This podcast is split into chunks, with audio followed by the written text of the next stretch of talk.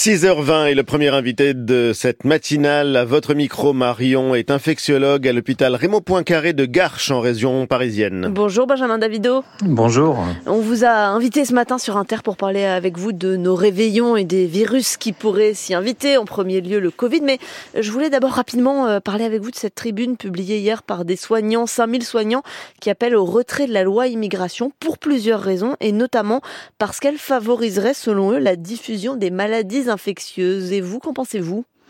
Bon, écoutez, après ça c'est un sujet extrêmement politique. Ce qui est sûr, c'est que le principe de ces euh, aides pour les patients, notamment en situation euh, irrégulière, c'est euh, de recourir à la santé et d'éviter la transmission de maladies infectieuses, notamment la tuberculose. Et clairement, on va avoir besoin de façon pérenne de garder un système de santé efficace pour en effet protéger également les Français. Hmm. On va passer euh, bien sûr à notre sujet, mais le ministre de la Santé, Aurélien Rousseau, a, démissionné suite au vote de, cette loi immigration. C'est le cinquième ministre de la Santé depuis 2017. Est-ce que vous qui êtes sur le terrain, vous, ressentez euh, cette succession accélérée? Bah, on ressent surtout finalement la difficulté de la tâche. On voit bien que c'est un poste qui est difficile parce que la transformation du système de soins, à l'image du sujet qu'on vient d'invoquer, va prendre pardon du temps. Et clairement, euh, on voit bien que la situation ne pourra pas se faire en un claquement de doigts. On avait beaucoup d'espoir euh, pendant la pandémie que les choses changent. Malheureusement, les choses ont peu changé.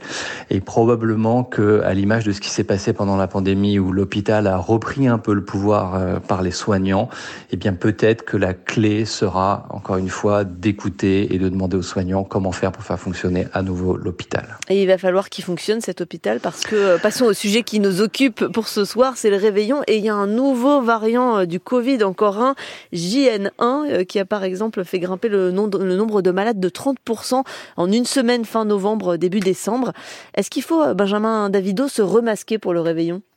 Bah là, vous avez raison, il va falloir que l'hôpital fonctionne parce que ces contaminations et cette augmentation de cas, le risque au bout du bout, arithmétiquement, c'est de voir arriver des patients avec des formes plus ou moins sévères, nécessitant de l'oxygène, nécessitant un avis médical, consultant aux urgences. Et euh, une des façons d'éviter de se retrouver malade, je crois d'abord, c'est d'être vacciné. On a la chance d'avoir un vaccin qui est mis à jour. Se masquer pendant le réveillon, ça paraît mission impossible après quatre ans du Covid. Je crois que tout le monde a compris les bons gestes barrières. En revanche, qu'on peut faire pour limiter dans ces gestes barrières la transmission donc insidieuse de l'ensemble de ces agents infectieux, puisque c'est aussi le retour de la grippe, le mycoplasme, peut-être vous en avez parlé, cette bactérie chinoise et la bronchiolite qui sévit depuis l'automne. Et le mycoplasme, ça donne des pneumonies. Hein. Mm. Absolument, ça donne des pneumonies dans des formes rares, 5 à 10 mais ça donne des pneumonies chez des gens jeunes en bonne santé et chez des enfants. Il y a une augmentation très importante des pneumopathies chez les moins de 15 ans.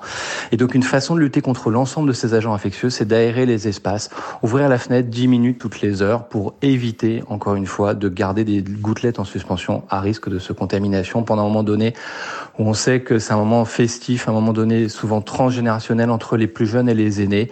Et ce qu'on a envie, c'est tous de garder la santé et de ne pas embêter ni l'hôpital et encore moins de passer les fêtes au lit. Alors c'est vrai que le, masque au dîner, ça semble difficile. Aérer, c'est sans doute une alternative. Est-ce qu'on se masque euh, en revanche dans les lieux publics, dans les transports?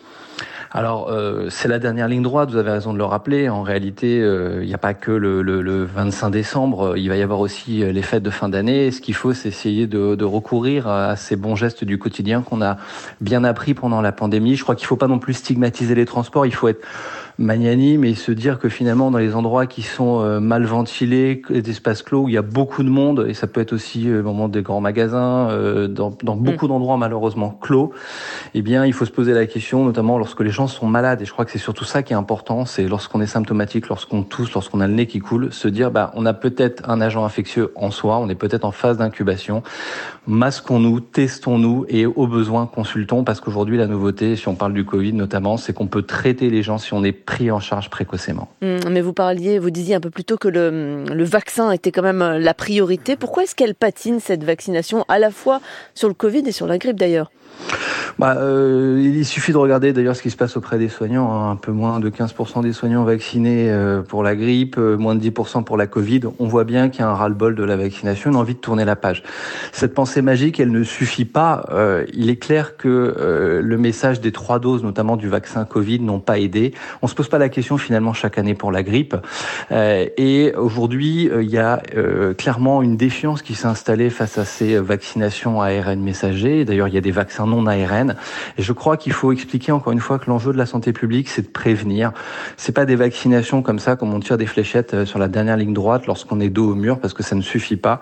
L'enjeu, encore une fois, et je pense que c'est ce qui va se passer dans les prochaines années, c'est de garder le plus longtemps des Français en bonne santé. Vous avez vu comme moi ce sondage qui montre que la bonne santé chez les Français, elle recule malheureusement en 2022. Et clairement, on va avoir de plus en plus recours à des vaccins préventifs. On a vu le succès de ce vaccin, entre guillemets, anticorps monoclonal pour les enfants, pour la bronchiolite. Et on peut espérer bientôt qu'on aura des vaccins combinés qui permettront avec une seule injection d'avoir l'ensemble de la protection face à ces maladies de l'hiver. Et en un mot, Benjamin Davido, parce qu'on arrive à la fin. Si j'attrape un virus, la grippe, le Covid, si ça dégénère, est-ce que j'aurai ma place aux urgences aujourd'hui ou elles sont saturées?